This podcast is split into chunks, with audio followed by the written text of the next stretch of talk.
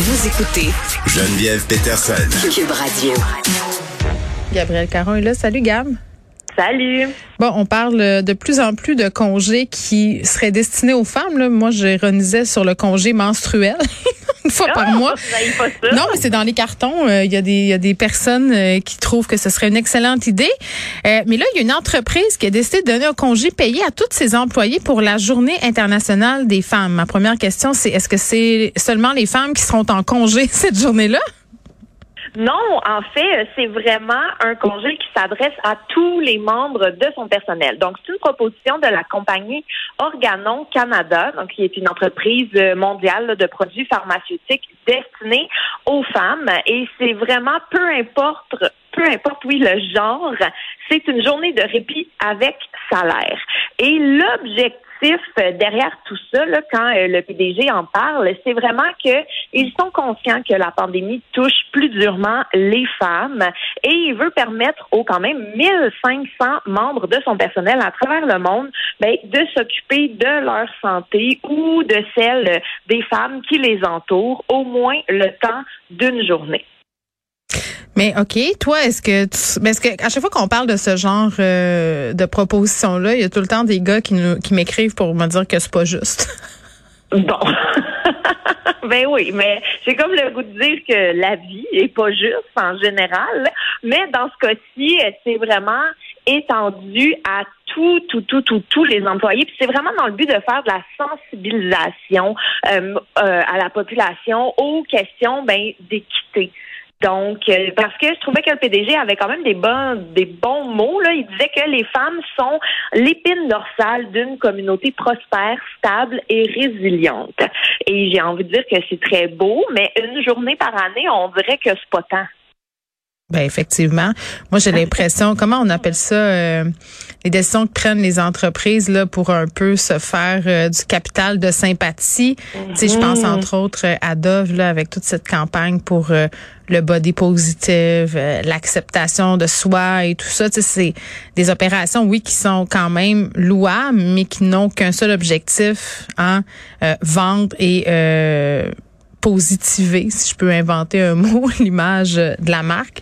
Bon, euh, là, cette compagnie-là, aujourd'hui, on parle d'elle dans les médias, on se pose des questions et, et moi, moi, je serais curieuse d'entendre les femmes qui travaillent là. Est-ce que c'est une entreprise qui, je ne sais pas, moi, facilite la conciliation travail-famille?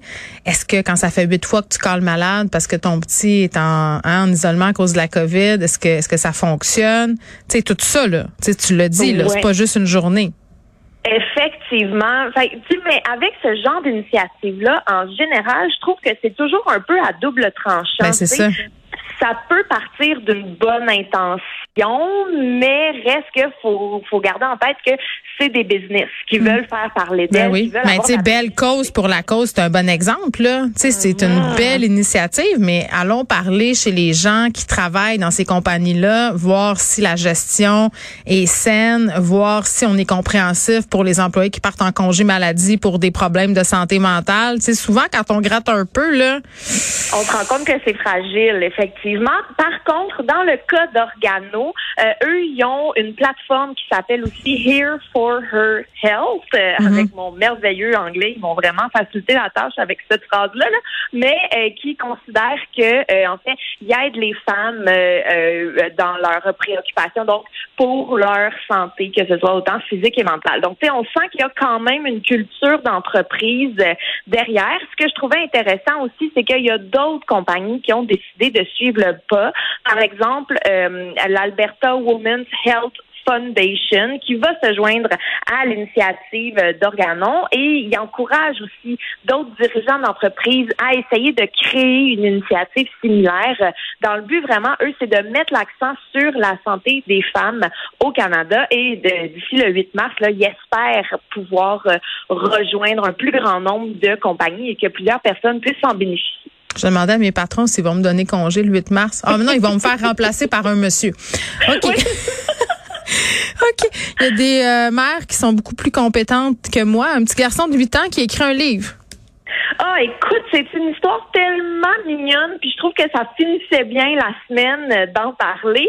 Pendant les vacances de Noël, Dylan, qui est un, petit enfant de 8 ans de l'Idaho, a écrit un livre de 81 pages. Hmm. Et euh, déjà ça, ça m'impressionne énormément. Là. Euh, c'est un livre, bon, avec des dessins, évidemment, mais il y a une histoire qui tient, il a écrit à travers tout ça. Et en gros, là, c'est une histoire de Noël, de voyage dans le temps, où, évidemment, Dylan est le personnage principal. Et là, il voulait que tout le monde puisse lire son livre. Et dans sa tête d'enfant de 8 ans, il s'est dit, ben, je vais aller le porter à la bibliothèque. Je vais le mettre oh, sur les étagères. Et tout le monde pourra l'emprunter. C'est tellement cute. Est-ce qu'il y a des gens qui l'ont emprunté? Ben, c'est ça. Là, la mère, quand elle a pris l'initiative de son petit gars, elle s'est dit, eh, bah, il m'a les rappelé, dire, mon enfant a oublié son livre, il doit être dans les objets perdus. Mais non, non, non, non, non. Les, les bibliothécaires ont trouvé ça tellement adorable et que c'était aussi une très bonne histoire, très créative, qu'elles ont décidé d'ajouter le livre à la collection de la bibliothèque.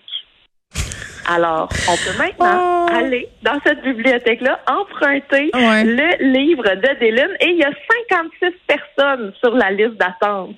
Je trouve ça fantastique. J'aimerais ça qu'elle le rende disponible en ligne, euh, cette livre, cette, cette livre-là, cette mère-là, ce livre-là. Il me semble que j'aimerais bien le lire. C'est tellement cool.